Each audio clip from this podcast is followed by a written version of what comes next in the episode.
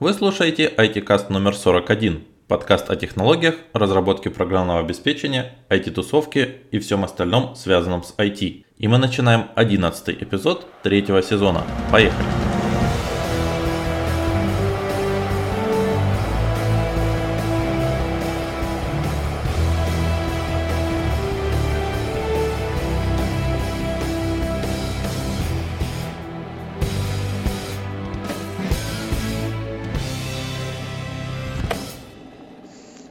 Здравствуйте, уважаемые слушатели IT-каста. Сегодня у нас в студии расширенный состав. У нас в эфире Алексей Калачев. Привет. Всем привет. Иван Афонченко. Привет, привет. Алексей Шкурко. Я здесь. Привет. И с вами я, Илья Горец. И сегодня мы хотели бы поговорить о злободневной теме последней недели, о блокировках интернета и, в частности, мессенджера популярного Telegram. Ну да, по-моему, не осталось никого, кто был бы равнодушен вот к этой теме, потому что, мне кажется, многие пользуются или Телеграмом, или сервисами, которые пострадали в результате блокировки Телеграма. Широковещательная блокировка.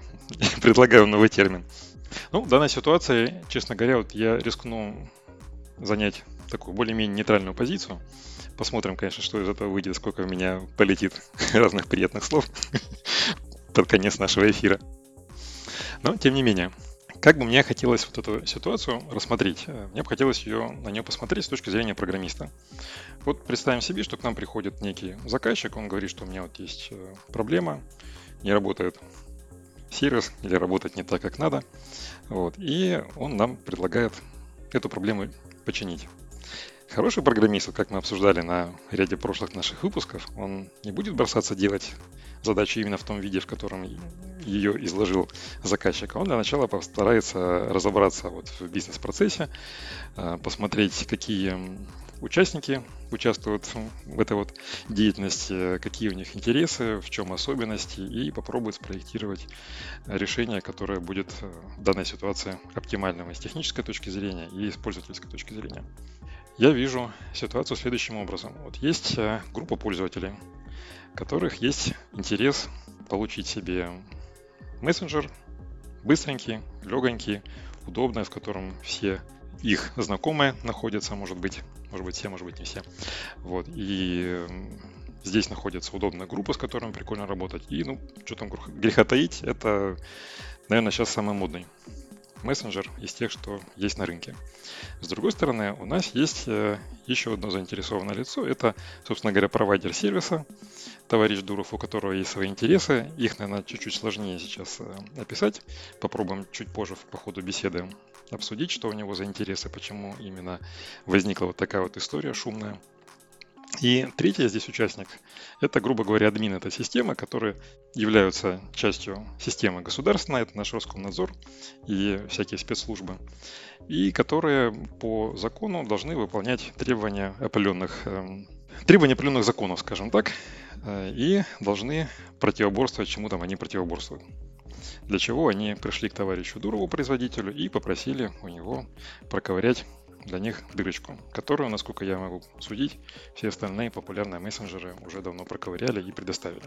Вот. И здесь вот у нас возник конфликт.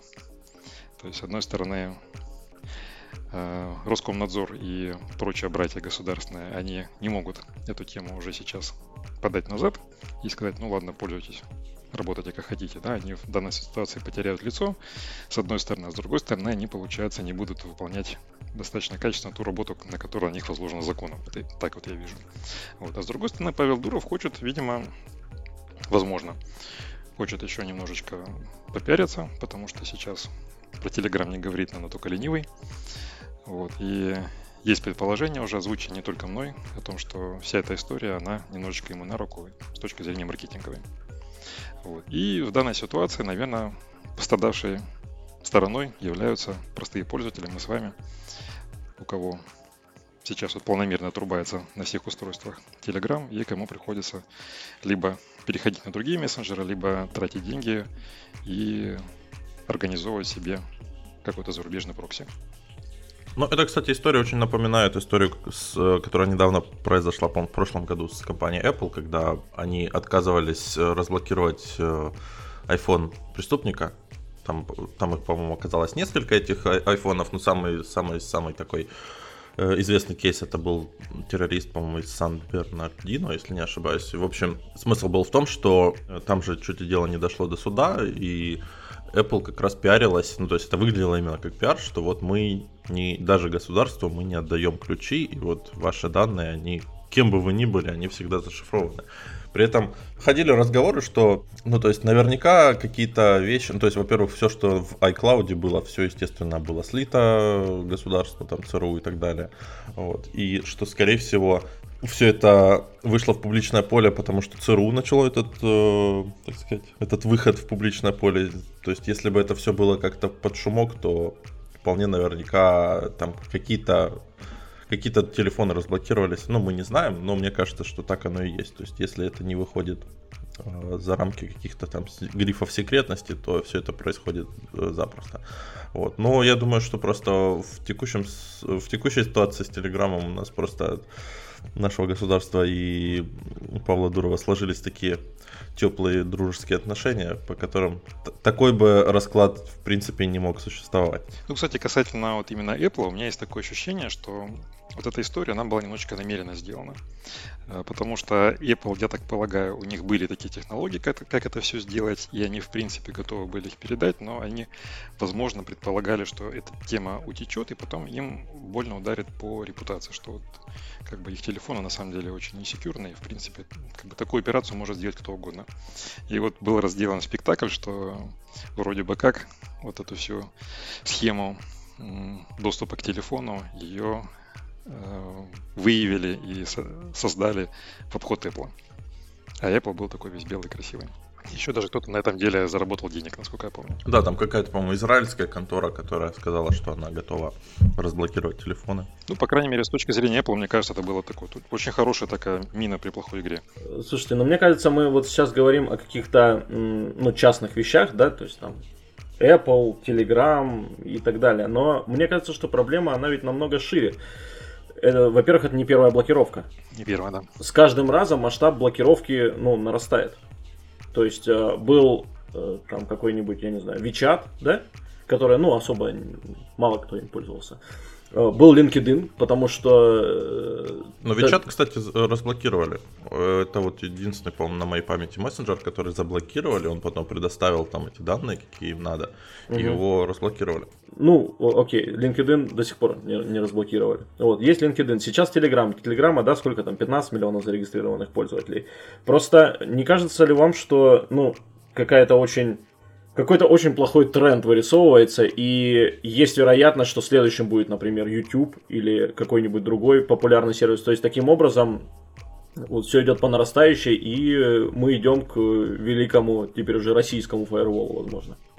Есть, конечно, такая вероятность. Ну, традиционно, как программист, когда у нас есть некоторая проблема, первым делом программист что делает? Он идет на какой-нибудь Stack Overflow и пытается посмотреть, какие были до него решения похожих задач, были ли такие решения, и попробовать что-нибудь готовое забрать. Вот. И здесь вот мне, конечно, интересно было бы сравнить ситуацию с тем, что у нас было в свое время вот с алкоголем, с продажей, рекламой, там, всем остальным, с табаком. То есть там точно так же были некоторые люди, которые хотят потреблять там то и другое. Есть другие люди, которые заботятся о здоровье сограждан и всячески там вставляют препоны. И вот в какой-то момент времени эти две стороны, они между собой договорились. То есть там тот же самый табак, ты приходишь в магазин, у тебя нет нигде рекламы, там все это дело ширмочкой закрыто, детям не продаются, по телевизору не рекламируются там и так далее. Если мы вспомним, там лет 20 назад это все было сплошь и рядом. Да, да. Теперь вот более-менее все договорились. Есть, конечно, еще люди, которые до сих пор требуют ужесточить все вот эти правила, например, там алкоголь вынести куда-нибудь за пределы городов совсем там закрыть продажу, закрыть пивные ларьки, которые в каждом дворе сейчас понаткрывались. Вот, то есть дискуссия в принципе не закончилась, но она, по крайней мере, ушла в такую вот более-менее тихую зону. И если сравнить, например, эпоху сухого закона в той же США, когда там с перестрелками, с войнами, с мафией, вот. Э, у нас, по крайней мере, вот сейчас до такого уже не доходит. Вот. И мне эта ситуация, кстати, очень сильно напоминает те времена, 30-е, да, условные, в США, когда шли баталии активные. И вот у нас сейчас тоже идут очень активные баталии. Есть товарищи с пиратским флагом, вот упомянутые LinkedIn и Telegram. Вот, и есть наш Роскомнадзор, который тоже, в принципе, не может отступиться просто так. К сожалению, может быть, для нас. Э, тут у меня возникла такая мысль, что вообще говоря, мы почему-то говорим о русском фаерволе, хотя мы забываем о том, что то, что мы сейчас наблюдаем, это общемировая тенденция. И тенденция состоит в том, что э, внезапно правительство практически всех стран осознали, что данные их пользу, их, их граждан стоят денег. И эти данные нужно как-то монетизировать самостоятельно, а не передавать их в руки корпораций, которые этим будут заниматься. Вот и пошла такая тенденция, что все начинают потихоньку закрывать эти данные друг от друга, делать их использование более регламентированным. Вот история с LinkedIn это как раз история с этим, да, то есть как бы мы там четкая история, ребят, храните данные здесь, и тогда к вам вопросов не будет. Ну, кстати, в тему вот вспоминается, на прошлой неделе было слушание по делу Фейсбука в Сенате США в рамках которого похожая тема поднималась. А вчера буквально мне на почту пришло письмо от Google Аналитики, касающееся изменения их э, политики от работы с собранными данными, которые уже сейчас у них адаптированы под требования нового европейского закона, который аналогичен нашему закону о персональных данных. Там очень жесткие пошли сейчас требования, и вот Google уже сделал у себя внутри определенное изменения, которые, например, европейским клиентам выкатываются сразу, а всем остальным как бы справочно. Ну вот э, мы, мы идем к тому, что данные начинают приватизироваться, наши данные. И тенденция мировая. Вот этот ГДПР, который вступает в силу очень скоро, это очень такой серьезный шаг государства в то, чтобы эм, персональные данные граждан были принадлежали именно государствам а не компании. Что такое ГДПР?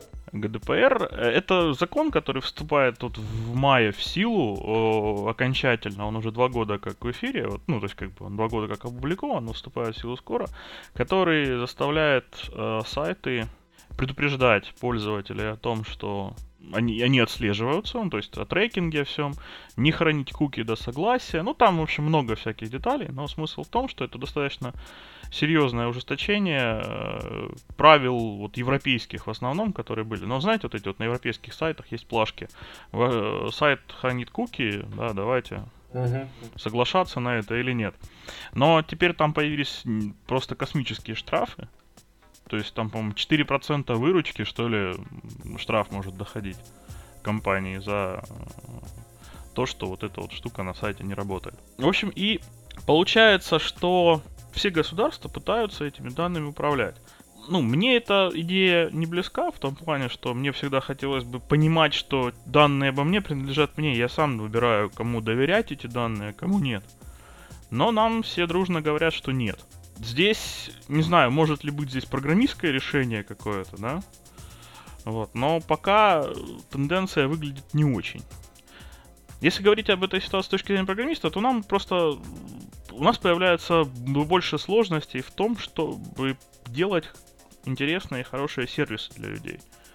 Потому что появляется много ограничений по тому, какие данные мы можем хранить, какие данные мы можем использовать и так далее. Вот как я сейчас это вижу. А если возвращаться к блокировкам, то это лишь один из способов реализации этой стратегии. Кстати, не так давно э, вот эти вот э, чиновники Роскомнадзора, они примерно так и высказываются. Они говорят, э, разные страны применяют свои способы воздействия на интернет, воздействия на э, компании, которые как-то работают с данными пользователей. В Штатах там бывает наказывают пользователей за то, что они используют, пользуются какими-то запрещенными вещами. У нас э, просто блокируется все это дело. То есть там, детская порнография, условно говоря, блокируется, блокируются экстремистские материалы. Э, другой вопрос, э, какие материалы там считают экстремистскими, какие нет. Э, это как бы за рамками дискуссии. Но, скажем так, это лишь способ реализации основной идеи контроля над данными граждан и контроля над эм, поведением их в интернете. Но тенденция общемировая, так что будем готовиться к более серьезным вещам на самом деле. Я согласен, но с этой точки зрения большой факап Роскомнадзора, что они не говорят об этом прямо. Зачем они тогда выдумывают все вот эти там борьбу с терроризмом, про то, что какие-то теракты были организованы через. Ну, то есть, они, мне кажется, они сами же себя как-то дискредитируют. Вот. Если бы они, ну, как-то более честно говорили о том, что да, там вот вопрос э, в том, что там персональные данные и так далее, и мы там хотим хранить, там обрабатывать, ну и так далее. Зачем вот этот весь цирк? Да не цирк это на самом деле, вот, э, потому что эти цели также точно преследуются. То есть э, я не могу сказать, что вот Роскомнадзор, он прикрывается этой историей, там, борьбой с терроризмом и прочим, борьбой с преступностью и так далее. Угу. Эти цели также точно преследуются но они не определяющие, да, естественно, есть всегда какой-то подтекст. Вот, есть какая-то такая глобальная история, которая вот э, все это накрывает. Но и эти же вещи, вот о которых э, мы говорим о борьбе с терроризмом, борьбе с преступностью, там, с, с порнографией и прочим, они сохраняются, они точно так же работают. А, ну да, с нелегальным контентом, в конце концов. То есть э, мы, мы конечно, можем говорить о том, что блокировка рутрекера была по какой-то причине, там, нам, нам это не нравится, да? Вот. Э, но по большому-то счету э, это все действительно в рамках закона, в рамках того, что контент должен стоить денег, должен продаваться, если вы его воруете, вы должны за это как-то пострадать. Ну вот и, и, и заблокировали этот ресурс. По-моему, кстати, Леша когда-то упоминал, что у них рутрекер формально не запрещен, но если он скачает торрент какой-то, то к нему придут. Ну, здесь, я так понимаю, я не тестировал, не хочу. Ну да, не стоит, я думаю. Насколько я понимаю, э, здесь э, идет трекание именно использования протокола. И, ну, то есть, если используется BitTorrent, то, скорее всего, ты раздаешь что-то не то.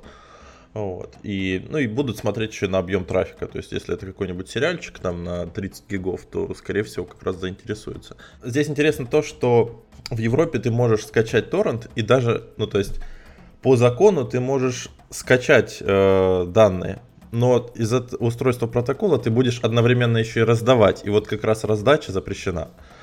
Вот, то есть это как раз, э, как раз придут по поводу того, что ты распространял нелегально лицензионный контент. Вот в этом, в этом фишка.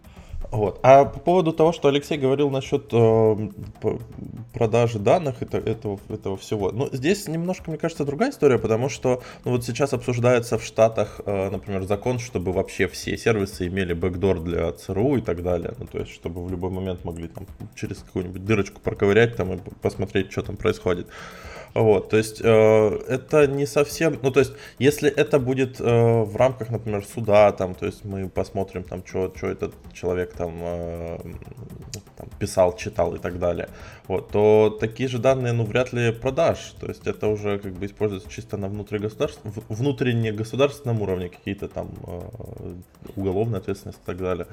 Вот, я не уверен, что здесь такая история, что давайте-ка вы нам все данные отдаете, и мы будем их там продавать какой-то коммерческой истории я здесь, ну, по крайней мере, в законном правовом поле не вижу.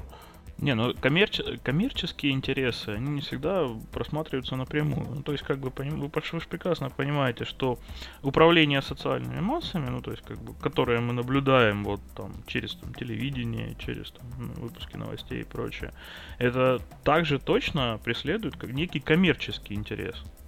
Ну, ладно, это не всегда там так на 100% коммерческая история, там, ну, это как-то такая жажда власти, жажда обогащения и так далее. То есть это на уровне государства даже, это все равно некая, некая выгода извлекается из не только из просто данных, но и из управления через мессенджерами, управления через медиа, социальными массами и так далее массовая рассылка того, что скакнут цены на гречу. Все ломанулись, купили гречу. Да, да. И здесь еще момент по поводу бэкдоров в сервисах. Вот я, если честно, э, не вижу разницы. Будет иметь к этому доступ ФСБ или, э, собственно говоря, ребята из Telegram. По-любому к этим данным кто-то уже имеет доступ. И это значит, что гарантий того, что это не попадет туда, куда я не хочу, нет. Так какая в сущности разница? То, что мы, мы можем говорить о том, что эти данные будут когда-то использованы против меня, Да блин, любые данные могут быть э, найдены и использованы против меня. Да и не нужны государствам, по большому счету, такие заморочки, чтобы искать какие-то данные где-то в Телеграме, чтобы в чем-то меня обвинить. Можно сделать гораздо многими другими способами. То есть э, я, я перестаю видеть принципиальную разницу между большими корпорациями, государствами или какими-то более мелкими компаниями, которые имеют доступ к моим данным. Они и так имеют. Нет приватности в интернете. И все эти протоколы шифрования, все, все, все эти VPN, э, все, что, все, что нагорожено сверху, это по-прежнему не создает эту приватность. Все равно все можно отследить. Все равно везде остаются цифровые следы. Поэтому вот эта вот вся история с тем, что вот, молодцы, они нашу приватность блюдут, да, это все вот именно что, как то, с чего мы начали, это пиар. Потому что они так этим данным доступ имеют. И, кстати говоря, по поводу Apple, вот у меня такая дурацкая мысль возникла, это чисто программерская мысль. Э, вот, мне кажется, они не могли вскрыть отдельные телефоны только потому, что этот ключ скрывает все телефоны. Вот, ну да, то есть... то есть если он утечет, то до свидания. Они не могли передать ключ расшифровки, потому что он у них один, потому что в свое время они это одним ключом все сделали и как бы забили. Ну, не знаю, я как программист, скорее всего, так бы и сделал. Ну, да, похоже на правду. Поэтому от, э, отдать все ключи, это было бы для их бизнеса плохо. Опять же, господи, да, пусть, пусть ФБР имеет доступ к этим данным, ничего особенного, но для бизнеса плохо, некрасиво звучит. Меня в ситуации с Telegram очень сильно порадовало то, что народ начал устанавливать различные вот эти там SOX 5 э, сервера, ну вернее как, в основном-то они не, не, не поднимали сами, да, а поставили там какие-то, которые им там друзья скинули, там, или те же VPN какие-то, и особенно бесплатные. Вот. И у людей не возникает мысли, что теперь ваш трафик идет через сервер непонятных людей. А ведь в, в, в, в, в, в, том же, в том же Телеграме, например, если э, чат не зашифрован, а я думаю, что 90%, даже 95% наверное, чатов, которыми все пользуются, они не зашифрованы. То есть там же бери и читай. Ну, так э, я вот просто в таком случае, вот, я просто не понимаю людей, которые говорят, вот, государство покушается на наши приватные данные, там, да, вот, они будут читать нашу переписку. Да блин, а что лучше, что Вася это делает? Это Петя, Паша, да? Читает эту переписку, короче, вы, вы, вы доверяете свои данные таким людям, иногда таким сервисам, что, блин, страшно туда зайти. Спецслужба хотя бы есть на входе какая-то проверка, что человек адекватный, да, что нету там склонности да, к не, ну, да, так, не, просто нет разницы. Ну, я не буду вот говорить там об адекватности, склонности к деятельности. Нет, просто вот как бы одинаково, все одинаково, это те же люди. И тем более эти прокси. Ну вот, да. И опять же, оставляешь следы все равно. Кому эти прокси сливают данные, неизвестно, кому они их продают. В общем, бред. Да, вот как бы в истории с Телеграмом меня парит реально то, что сделано это было действительно некрасиво. То есть не подготовлен, Роскомнадзор не подготовился к тому, чтобы заблокировать реально Телеграм по-настоящему. То есть посчитали, что там блокировать 5000 хайпишников достаточно, и как бы все, и никто никуда не переедет. Я думаю, можно было найти более изощренный способ как-то с этим бороться. И потом уже идти в атаку, как говорится.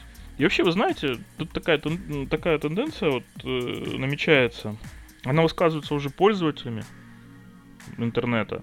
Интернет вообще в последнее время потерял доверие. То есть э, те данные, которые мы можем найти в интернете, те факты, которые мы можем найти в интернете, э, они в большинстве случаев не заслуживают доверия. Много фейков, много каких-то непонятных историй, много откровенного вранья э, и так далее. И появление в интернете необразованных пользователей, неподготовленных в IT-сфере пользователей, привело к тому, что там же появилось много мошенников. Много людей пытаются заработать на разводе лохов, условно говоря, в интернете. И интернет сделался очень опасным местом. Реально. И попытаться, ну, то есть как бы государства были бы не государством, если бы не попытались это как-то разрулить.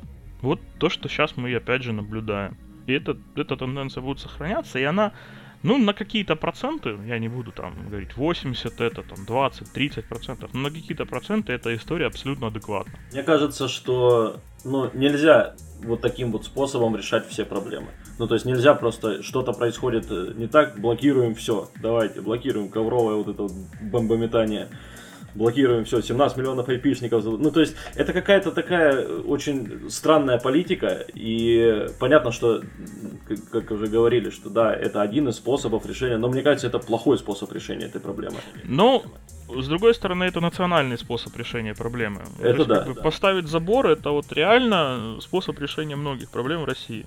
Я, кстати, очень сильно удивлялся, когда в сквере, ну, в скверах некоторых, вот там, Э, предприятия высажили, высадили елочки, я не буду говорить, где этот сквер я видел, неважно. Вот, но предприятие высадило елочки и огородило их колючей проволокой.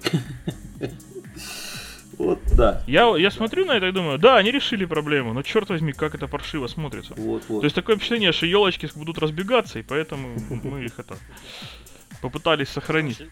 Я, возможно, скажу странно, но мне кажется, это не только наша отечественная такая вот черта ограничить и заборы ставить. Мне кажется, такая же тема везде. Тут недавно читал статейку там одного товарища фотографа, который рассказывал, как тяжело, например, в США где-то пофотографировать. То есть очень много мест, где фотографировать просто нельзя. У нас, я просто почему говорю, у нас это вот конкретно есть вот эта черта, и она присуща. Может быть, в каких-то странах это решается по-другому, а в каких-то так же. Как бы я не буду отвечать за них. Я говорю, у нас это, нас это любят делать. И опять же, возвращаясь к вот конкретно к блокировке, к ковровому бомбометанию, это просто некомпетентность. Да, да, согласен. Некомпетентность это тоже обычное дело в мире. Ну, как бы, что тут, говорить-то? Но опять же, самые технически грамотные люди, они же находятся где? Они работают пока что не на государство, они работают на частные конторы. Да, да, да, да, да. Именно поэтому Телеграму удается все это, всего этого избегать. Вот самое интересное, что действительно я не почувствовал вообще никаких проблем с Телеграмом. Вот у меня до сих пор все это на телефоне работает, как работало, так и работает. Но, черт возьми, наш проект, вот, который мы ведем на работе, э, статика перестала открываться на нем. Ну, потому что CDE Назура попал под раздачу. Вот. Ну, да, это некомпетентность. Бывает. Ребята, я, я уверен, что ребята в Роскомнадзоре сделают выводы. И такого больше не повторится. Теперь, если они будут блокировать, то это будет блокировка. Мне, кстати, эта история напоминает немножечко вот историю столетней давности, когда у нас была страна колхозная, никто не умел ни читать, ни писать. Тогда люди образованные брали ноги в руки, шли в народ и учили людей грамотности. И вот мне почему-то кажется, что сейчас есть такой момент, когда наша IT-отрасль должна пойти к государству и предложить какие-то варианты решения. Как-то договориться. Как могут быть и овцы целы, да, и волки сыты. Это очень классная идея, на самом деле. Это очень, классная мысль. И э, некоторые компании уже двинулись в этом направлении, крупные компании. Вот. Но пока это такое движение, ну, а вы нам что? Вот, как бы, это не... Скажем так, э, эти компании ждут от государства каких-то движений навстречу. То есть, и не всегда адекватных, на самом деле. А вообще говоря, да, да, нужно учить и, и грамотности в интернете. И вообще, как бы, опять же, я повторюсь то, то, о чем говорил, современный интернет это очень опасное место. Он сделался таким, ну, буквально на наших глазах. Он стал реальным. Теперь можно реально там пострадать. Да, и, ну, и количество мошенничества, количество преступности в интернете, оно зашкаливает. То есть, опять же, вот э, у меня там родители, допустим, да, там по появился телефон, смартфон у родителей. Так вот, у меня мать периодически мне приносит телефон, говорит, отпиши меня от очередной рассылки новостей. Почему так? Да потому что обманным путем в несколько кликов ее подписывают на какие-то непонятные услуги. И по, по чуть-чуть, потихоньку эти деньги уходят. Я уже молчу про то, что про кражу там данных, кражу кредитных карт и так далее. Это то, что происходит здесь, это как бы отчасти вина и IT-специалистов, которые работают в этом интернете, потому что сделали его таким опасным. Сделали эти протоколы такими, которые позволяют делать такие вещи. Вот. Э, но отчасти вина пользователей, которые недостаточно образованы для того, чтобы норм- адекватно там существовать. И вот. пользователей тоже надо обучать, к сожалению. И пользователей надо обучать, и IT-специалистов надо обучать. И вообще нужно искать какой-то выход из этой ситуации, потому что, опять же, тот факт, что нельзя доверять данным из интернета, меня, если честно, напрягает.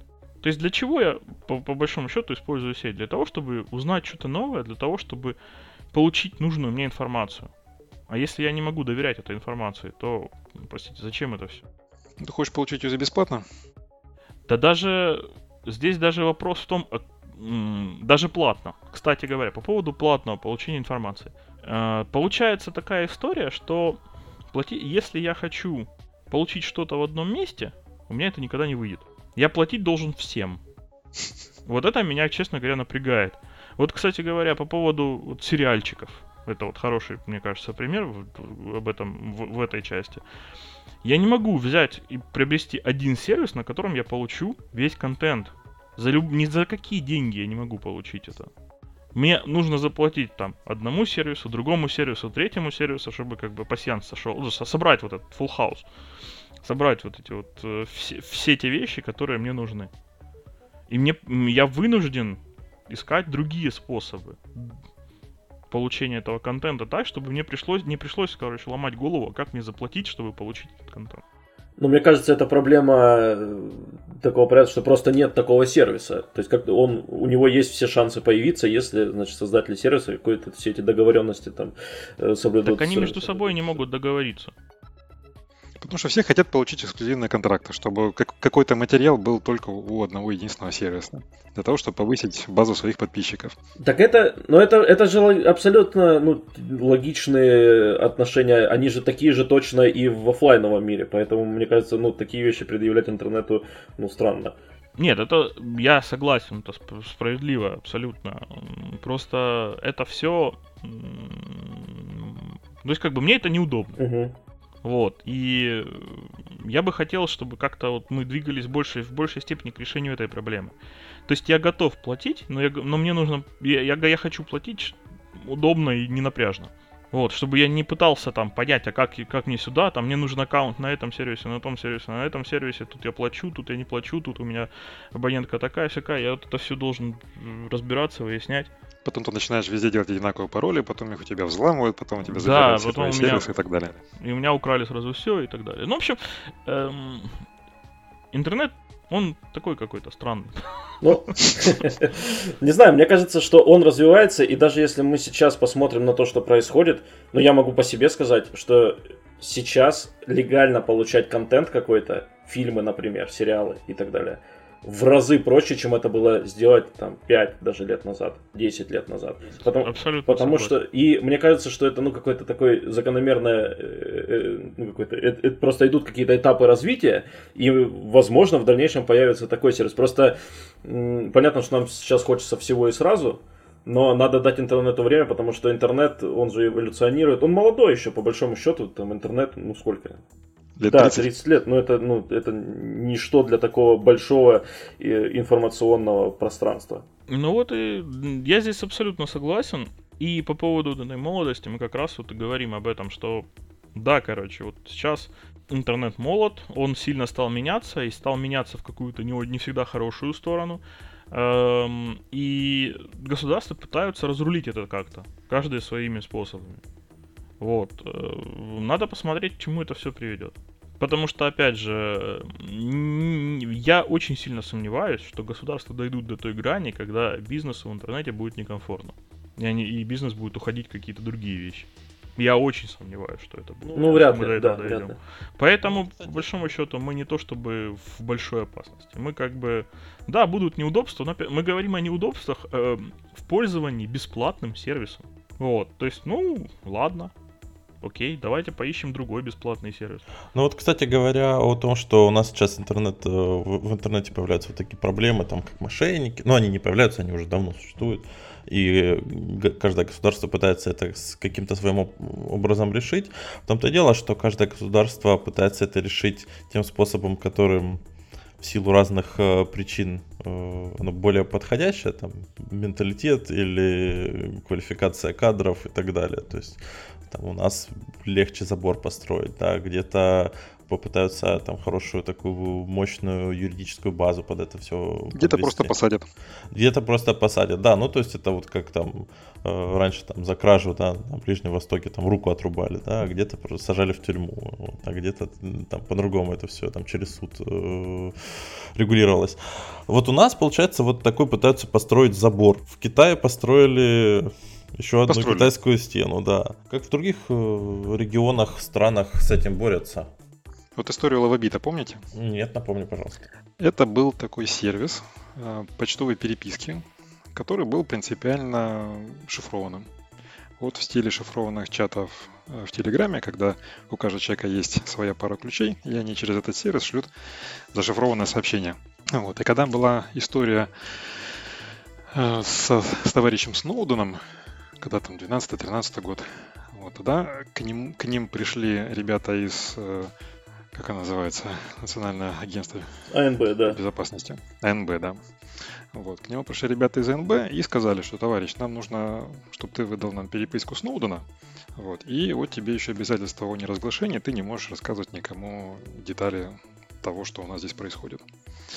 Вот. И тогда товарищ тоже решил вот пойти на такую принципиальную позицию, как Сноуден. Он пошел к своему вот этому вот э, хостеру, где у него стояли серваки, он вынул физические серваки из стоек и уничтожил диски с данными. И закрыл сервис, везде разослал уведомление, что ребята, всем до свидания, сервис закрыт. Вот. И я потом смотрел, у него сейчас, он этот сервис свой переоткрыл. Вот. Уже у него, если почитать по как бы по сайту, там, в, в описании, в примечаниях там у него где-то, можно догадаться, что он уже сейчас готов сотрудничать, но пока в плане публиковать какую-то информацию о том, в какой мере он сотрудничает с э, тем же NBET и прочими. Вот. И я смотрел у него на сайте интервью, где он сам рассказывает, что было бы, если бы он вот, не уничтожил сервисы свои, серверы, и не выдал бы эту информацию. Он говорит, у меня бы забрали бизнес, забрали бы деньги, меня посадили в тюрьму, и я не мог бы никому рассказать, за что именно я сижу в тюрьме. А такая была история. После чего позакрывались еще, еще несколько сервисов. Например, был похожий GhostMail. Вот, они после этой истории через какое-то время решили закрыть э, свои услуги для публики и оставили только для корпораций. То есть для того, чтобы всякие там злоумышленники, террористы и все прочее не могли их никак скомпрометировать, они просто публичный сервис закрыли. И, соответственно, остался только вот корпорация. Там претензия уже конкретно идет к корпорациям крупным. Вот, и, по-моему, там была еще похо- похожий хостинг Silent Circle, вот, но это уже чуть позже точно такой же история у них закончилась. И сейчас, вот насколько я вижу, крупные фирмы, которые работают с, с публичными сервисами, которые провайдеры публичных сервисов, у них есть два способа, как они э, хотя бы стараются быть честными перед своими пользователями. У них есть два способа. Один способ называется Warren Canary. Я вот немножко не уверен, как у них переводится это корректно на русский язык. То есть там они, у них сообщения. Они пишут, что уважаемые пользователи, на текущий момент у нас было столько-то запросов там судебных, внесудебных, из них мы обслужили ноль. Дата нашего сообщения такая-то, следующее сообщение мы публикуем такого-то числа. Вот вам эти вырезки из новостей на эту дату, чтобы вы могли проверить, что сообщение не создано ранее. Вот там подпись электронная публичным ключом. Вот. И как бы считается, что если вот это сообщение не будет обновляться, значит к ним пришли и потребовали с них ту информацию, которую они не могут раскрыть. Вот. Есть похожий сервис, который тоже шифрованную почту предоставляет, называется ScriptMail. У них есть такой variant Canary, она не обновляется с мая 2017 года. Что как бы намекает. Ну да. Вот.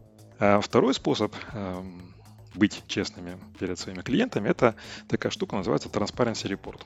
Если мы зайдем, например, на Google, если мы зайдем на Facebook, Twitter, Uber, Dropbox и все прочие сервисы, у них есть такой вот раздел, называется Transparency Report. И там они пишут о том, сколько запросов, касающихся данных каких э, категорий пользователей, каких стран, сколько они отработали, классификация, там вот эти вот судебные. По судебным они могут, насколько я помню, публиковать информацию, сколько штук отработано, сколько из них удовлетворено, э, сколько данных это затронуто, сколько пользователей затронуто. По запросам из АНБ они эти цифры показывать не могут, они могут показывать диапазон, то есть от 0 до 250, от 250 до 500. Вот, и больше без деталей. Ни процента не раскрывают, ничего. Но эта информация тут у них есть. Если посмотреть по Google, по тому же, то график общее количество запросов к ним, он растет по экспоненте. по США у них, насколько я помню, за 80% у всех сервисов, то, что я бегло вчера посмотрел, процент удовлетворения запросов выше 80% по США. Вот, по разным странам там тоже разное количество. Ну, конечно, там большая часть запросов идет в США. Там следующая, по-моему, Япония идет. Вот, остальные там гораздо меньше. Но все равно очень много запросов идет, и очень много этих э, данных они раскрывают, потому что по закону положено. И вот вторая очень важная фишка, что секретные запросы по их акту, патриотическому акту, они не могут раскрывать детали принципиально. Вот так вот у них это сделано. У нас, я, кстати, посмотрел, на ВКонтакте Transparency репорта нету. Наша не публикует информацию. Ну, то есть получается, что на самом деле происходит это везде, и как бы экспоненциальная тенденция говорит о том, что это будет только увеличиваться и увеличиваться, потому что больше, все больше нашей жизни происходит именно здесь, в цифровом мире, все больше общения происходит там. То есть э, это нормально. Ну, кстати, такая дурацкая мысль сразу пришла в голову. А нафига нам все это? Нафига нам эти секретные чаты? Вот. То есть, по большому-то счету, если информация доступна, то и нет смысла ее прятать. ну, в смысле, как бы и нет смысла ее защищать, нет смысла ее, скажем, бояться ее потерять. Ну, видимо, кого-то как бы от этого что-то кипятится. Да что кто-то, кто-то из людей не понимает, видимо, да, каких-то вещей. Вот, и их стараются так тут успокоить, чтобы они шум не поднимали. Ну вот как бы э, такая вот мысль возникла, хорошо там, да, вот мы говорим о публичных каких-то каналах коммуникаций, которыми пользуются все, там, мессенджеры, там, не мессенджеры. Окей, пусть они будут принципиально открытыми для правительства, там, да, для, для спецслужб и так далее. Если хочется прям совсем-совсем, чтобы по жесткому было, ну стройте свои защищенные каналы как-то по-другому. Вот, э, то есть так, как делают корпорации. То есть они там устанавливают какие-то защищенные каналы, но и, и мониториться, и отчитываться они по этим каналам должны как-то по-другому. Ну, к ним, к ним самим приходят, они потом сами отвечают за все это дело. Да, вот. А то, что касается отдельных пользователей, это, ну, как бы так, информация, она как бы приватной считается только постольку, поскольку. Да, обменивайтесь ключами в офлайне. И потом организовывайте канал секретной переписки. Но не, это, не, это как бы не защищает вас от того, что за вами потом придут и начнут спрашивать, а что это вы тут делаете. Ну опять же, ноутбук тебе взломает, с которого ты подписываешь свое сообщение. Ты же его ввел как-то не шифровано, правильно? Ну, короче, у меня, вот, может, я неправильно эту, эту мысль высказал, но возникла мысль о том, что э, зачем мы вообще так много всего пытаемся скрыть. Ну вот. Э, да, понятно, что есть какие-то вещи, типа ключей, паролей, доступа там, к кошелькам и так далее. Но кроме этого, наша переписка, ну что там, что там может быть? Все, что мы заливаем в публичные сервисы, в облачные особенно, это все считается не нашим. Мы априори должны считать это не, э, не приватным. Кстати говоря, раньше же, блин, обычное дело было, да, вот эта вот история. Только не по телефону, да? Угу. Я тебе это все расскажу, но не по телефону. Ну да. Окей. Ну, вот тогда, тогда считали, по... что сидят люди, слушают, понимаешь? А сейчас сидят не люди, а сейчас уже сидят роботы. И Нет, ну, слушают вообще всех. Было понимание того, что когда мы говорим через какое-то устройство, которое куда-то по проводам при помощи магии переносит наш голос, это может быть неприватно. Приходило это в голову уже. И нормально все это как бы было. Не создавало отдельных неудобств. Здесь же мы начинаем говорить о каких-то секретной почте, шифрованной переписке. Вот, я с трудом... Ну это же маркетинг, Леш. Да, э, вот в том-то и дело. Вот в том-то и дело, я говорю, нафига В чем ваше уникальное предложение? Наше уникальное предложение в том, что у нас абсолютно безопасно. От чего? От чего вы меня обезопасили? От того, что мой список покупок никто не прочтет? Ну ладно, спасибо. Ну, допустим, вы переписываетесь там, я не знаю, и обсуждаете с другом, что вот вы собираетесь там, собираете там, не знаю, фантики от конфет, да, вот, а потом вводят в э, стране, в которой вы живете, что собирать фантики от конфет это незаконно. Вот, и потом приходят люди и говорят, а мы вот знаем, что вы собираете фантики от конфет. Вот. И вроде как переписка-то, ну что там такого? Вот, вроде как это было невинный разговор, а потом оказывается, что это будет повод к чему-то не очень хорошему. Ну, если предметно рассматривать, то обычно фантики не внезапно становятся противозаконными, и тебе дают какое-то время, чтобы ты осознал, да, что ну, да. дело идет к тому, что они станут незаконными. Ну вот, не собирай фантики, а конфет, господи. Мы говорим о том, что закон какой-то может мешать нам жить, и для этого нам потребуется секретная переписка, чтобы он, сука, не мешал. Вот это вот интересно, короче, вот это, это Показательно. показательный подход именно к проблеме. Вот, да, законы бывают дебильными, но это, черт возьми, законы. Есть законные же способы эти законы поменять. Я не говорю, что они простые, но они существуют. То есть там баллотируешься в депутаты, попадаешь в Госдуму и начинаешь проталкивать свои идеи. Проблема-то в том, что не, не обходить законы, которые уже существуют, а которые могут принять. Законы обратной силы не имеют. Если кто-то объявил, что фантики теперь незаконные, ты берешь эти фантики, сжигаешь, и у тебя больше нет проблем. Если ты раньше общался по поводу того, что собирал фантики, ну тебе придут и скажешь, извините, пацаны, больше нет. Я завязал. Я завязал, да. Все, больше фантиками не занимаюсь. В чем вопрос? А если мы говорим о том, что вас захотят посадить, да посадят и без фантиков. Да, да, да, найдут. За что? Это другой вопрос совершенно, да. Да, и как бы, и, да даже искать не надо. Люди пропадают вообще просто, бывает бесследно, понимаете? Ну, вот насчет, кстати, того, что делать мессенджеры не зашифрованными, и, пожалуйста, пусть читают. То есть... Нет, они могут быть зашифрованы, но мы на стартовой странице говорим, ребята, вас может читать государство. Да, и все. То есть, как бы, мы сразу говорим, что... Мы вас предупредили. Если нас попросят, мы дадим. Ну, просто получается, что здесь есть вот такая, как бы так сказать, а, по-английски disadvantage как это будет по-русски, я уже стал забывать русские слова.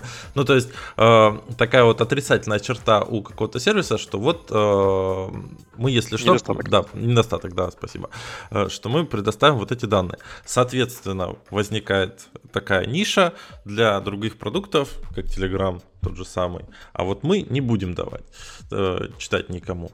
Ну, то есть, э, как-то же надо выделиться, да. Мы же коммерческую, кстати, тему здесь обсуждали, что да. те люди, которые сотрудничают с государством, у них более стойкие позиции, больше шансов, что их не заблокируют и не выключат. Соответственно, бизнес, который захочет делать рассылки через Telegram, какие-то сервисы через Telegram, они будут думать, идти туда или пойти туда, которые сотрудничают и которых точно не выключат.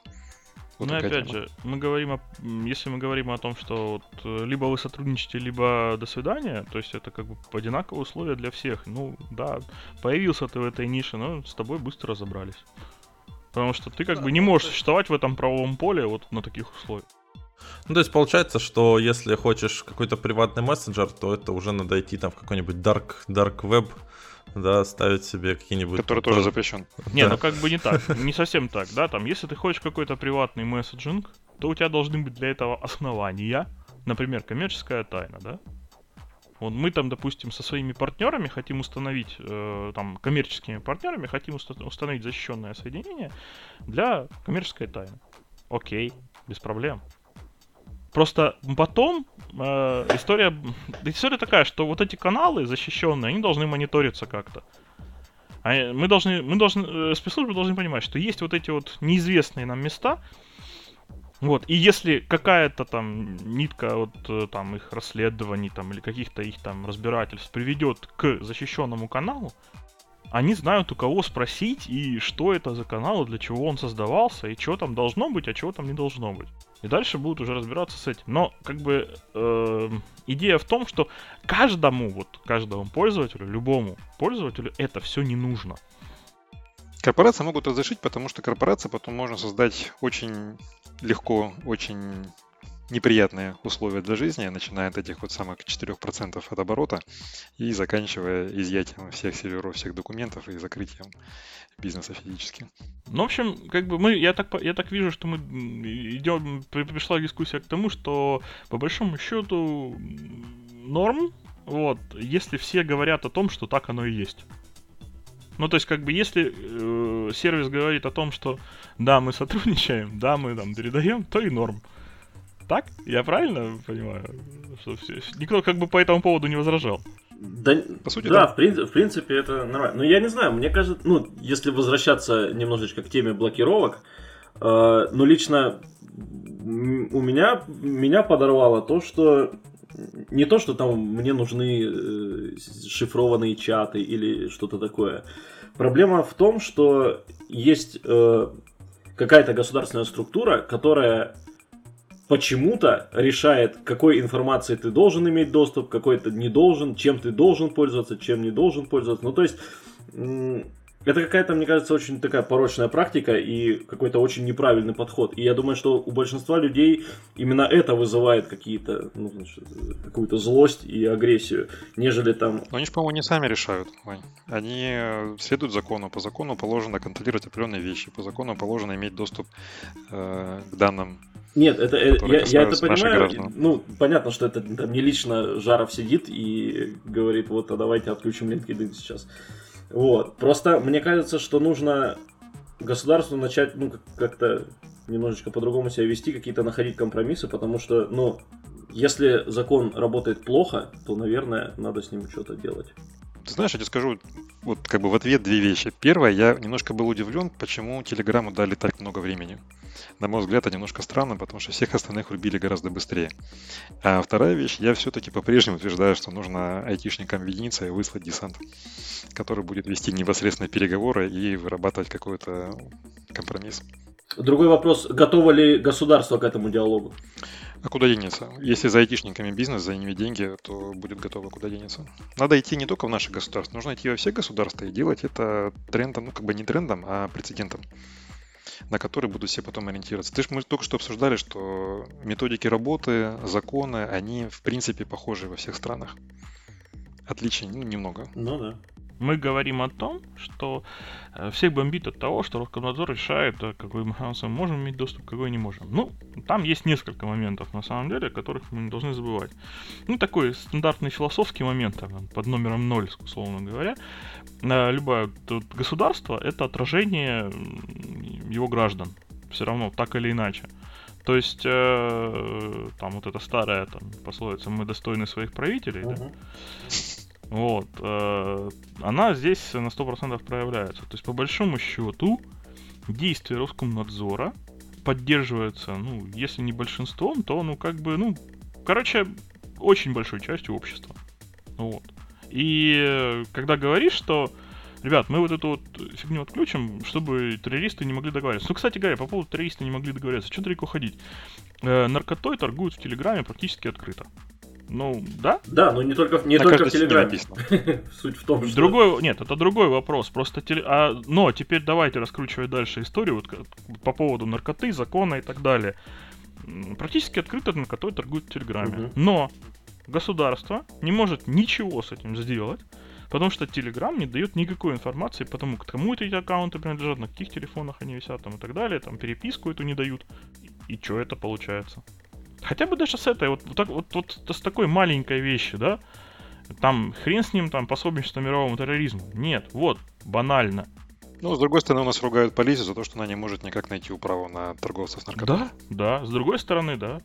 И получается вот такой вот интересный диссонанс.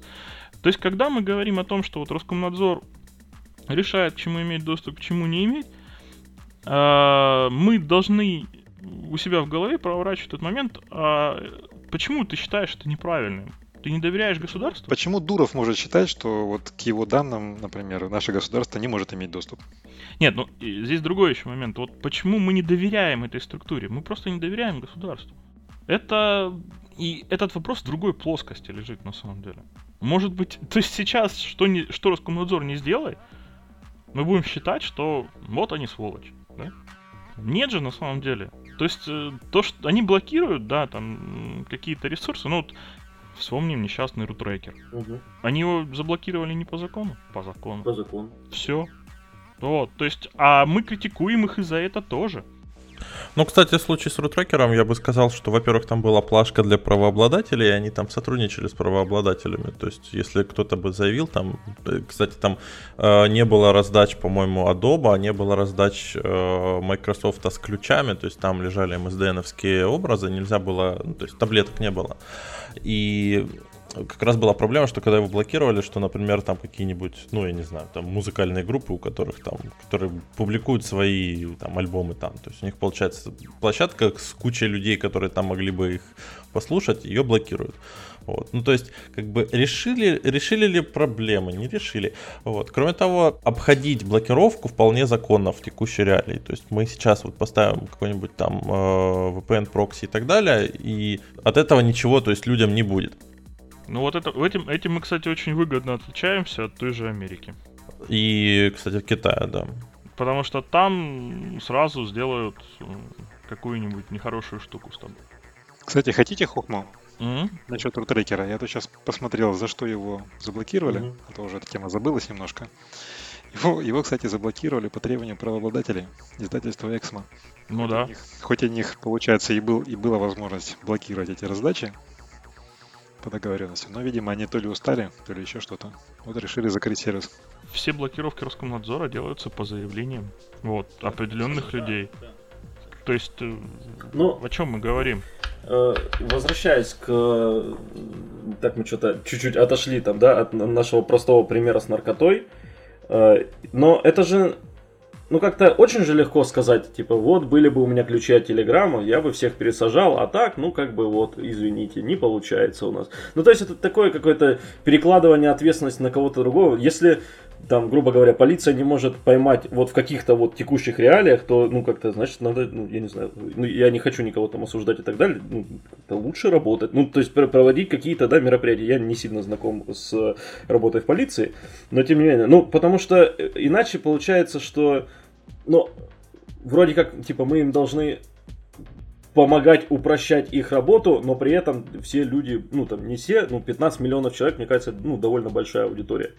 Неудобно им становится от того, что ну как-то... Нет, ну я бы на эту проблему несколько иначе бы посмотрел. Вот. А, здесь скорее это как раз проявление их работы, да? То есть вот те, та, та же полиция, они смотрят на то, что вот наркотой торгуют в Телеграме, да? Вот. Что мы можем сделать с Телеграмом? Вот как мы можем обойти эту проблему? Как мы можем вообще это решить? Окей, давайте, короче... Они пошли к Телеграму, говорят, да, они... Павел Дуров, помоги, пожалуйста. Да, нам. помоги. Он говорит, фиг вам. Вообще ему не буду год. помогать. Вы такие. Вот, ну... Нет, ну тут... Ему дали год, тут, да. Давайте будем честны. Э, ну, было-то не совсем так, то есть дай нам ключи, значит, э, э, чтобы мы могли расшифровывать, а им на это ответили, нет такой возможности технической. Ах, нет, ну там у нас нахер всех заблокируем. Ну, типа, это какая-то такая, ну, странная позиция. Я не знаю, если там действительно какая-то, э, там, есть возможность техническая, нет техническая, но ответ был дан вот такой, нет технической возможности. Ах, ну если нет, тогда мы все блокируем. Ну, это какая-то странная позиция. Ну, а почему нет? Подождите. Ну, во-первых, что значит нет технической возможности? Вот, я чё я вот в это никогда не поверю. Вот, они там могут там исходники показывать, все такое прочее, там похвастаться этим, не, ни хрена. Вот, при желании этот секретный чат может легко стать не секретным, и никто ничего не заметит, как говорится. Здесь вопрос другой. А, хорошо, нет технической возможности, вы не можете это прекратить, мы не можем это прекратить. Да? Так получается? Ну тогда что надо делать с сервисом? То есть э, история-то в чем? Давайте э, это как-то пресекать, там, торговлю наркотой, но, но технической возможности, извините, нет. Но если у вас нет технической возможности это пресечь, тогда, простите, ваш сервис создает больше проблем, чем их решает. Давайте мы его тогда и закроем. По-моему, логично. Ну, это какая-то такая история. Ну, типа, э, есть, э, ну, там, допустим, в, в том же самом нашем Питере барыги развозят наркоту на велосипедах. Ну, так давайте запретим велосипеды. Ну, Нет, это мы можем что-то другое с ними сделать? Ловить их, ну, как-то учиться, ну, обходить, да. значит, как-то мы можем, Ну, то есть... Мы можем их... Их видно, они здесь вот как бы ловятся, мы можем бы их можно по камерам поймать, да. отследить по камере, а здесь нет этой возможности. Здесь просто битики какие-то прошли куда-то, и назначилась какая-то встреча какого-то барыги с клиентом, да? Всё. Я тебе даже больше скажу. Если, например, придет полиция, поймает этого барыгу, да, и у них не хватает, например, доказательств. То есть у него при себе не было, но они уверены, да, что это барыга. Если они его схватят просто так сейчас, то все их обвинят, что вот они без суда, без следствия человека притесняют. Вот. А если у них есть хотя бы информация из переписки, то они могут с чем-то пойти в суд и легаль, совершенно легально его засудить. То есть они хотят работать в соответствии с законами. То есть здесь мы говорим реально о законах и о том, что вот э, реальность такова, что секретные чаты, те же самые, в, э, в поле современных законов создают проблемы. И если компания, если сервисы не могут там всем помочь, ну, приходится отказываться от этих сервисов. Что делать? Я думаю, что шумиха только потому, что из крупных стран вот Telegram популярные пока только в России. Как только он наберет значимую популярность в других странах, как только у них произойдут похожие вещи, что спецслужбам потребуется доступ, я думаю, там будет повторяться эта история на 100%. Нет, я не согласен с тем, что Telegram популярен. Как раз таки э, у него очень небольшая доля российского рынка. Например, в том же самом Иране 50 миллионов пользователей. К статистике по пользователям Телеграма я бы относился достаточно скептически, потому что она предоставляется самим Телеграмом, и что Дуров хочет, то он и будет постить. Мне кажется, что если бы Россия была, занимала там какие-нибудь там 2% от аудитории, то он бы и, ну и закрывайте, пожалуйста, как бы. Вот. Потому что вот эти все гонки с Роскомнадзором, то есть вот эти вот изменения айпишников и так далее, это достаточно, ну, скажем так, накладная история. Вот. Поэтому ради 2%, ну, не, не уверен, что это было бы такое целесообразное вложение. Вот. Поэтому мне кажется, что все-таки Россия там занимает достаточно ощутимое место в его статистике, просто он не хочет это афишировать. Не, мне кажется, это, ну, мы уже об этом говорили, что это чисто воды маркетинг, ну, то есть это... Тем более, что есть еще один вариант, зачем это все сейчас может быть нужно Телеграму, потому что Дуров же делает свою... Ну, там... Криптовалюту, да. Да, да, криптовалюту, тон. Вот, и это будет очень хорошей, наверное, рекламой для инвесторов, чтобы инвесторы вкладывались. Так что вполне возможно, что это тоже одна из причин. Собственно, по ходу нашего обсуждения получилось так, что ничего сильно экстраординарного пока что здесь не происходит. Я думаю, интересное открытие нас ждут еще впереди, если вот э, случится вот это ICO у, у Телеграма, и они выйдут на рынки западные более активно. Я думаю, нас ждут продолжение истории. И по-прежнему как бы сходим, сходимся во мнении, что айтишникам есть что делать с этой ситуацией, идти навстречу государству, попробовать, может быть, даже вкладывать свои собственные ресурсы, повышать техническую грамотность как пользователей, так и государства и как-то попытаться помочь найти решение этих проблем. Возможно, вот тем, как мы обсудили, всех заранее предупреждать, что, ребята, ваша переписка в принципе не может быть приватной. Если вы выходите в интернет, вы лишаетесь приватности. Хотите приватности, сидите дома в подвальчике. Ну, а продолжение этой нашего прекрасного разговора мы продолжим не по телефону. Как всегда, свои вопросы вы можете присылать на ящик itcast.gmail.com Присылайте свои вопросы, комментарии в нашу группу ВКонтакте vk.com itcast и услышимся совсем скоро, через неделю. Спасибо за эфир. Пока-пока. Пока. Пока. Пока.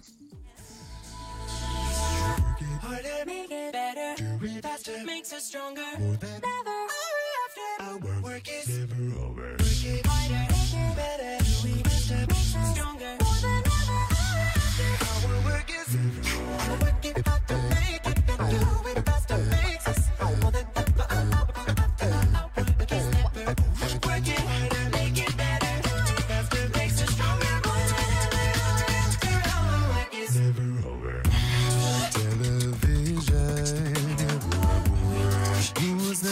Nation? Oh, yeah. Who's the nation? Music's got me feeling so free. Celebrating, dance so free. One more time, music's got me feeling so free. We're gonna celebrate, celebrate and dance so free. Tonight, hey,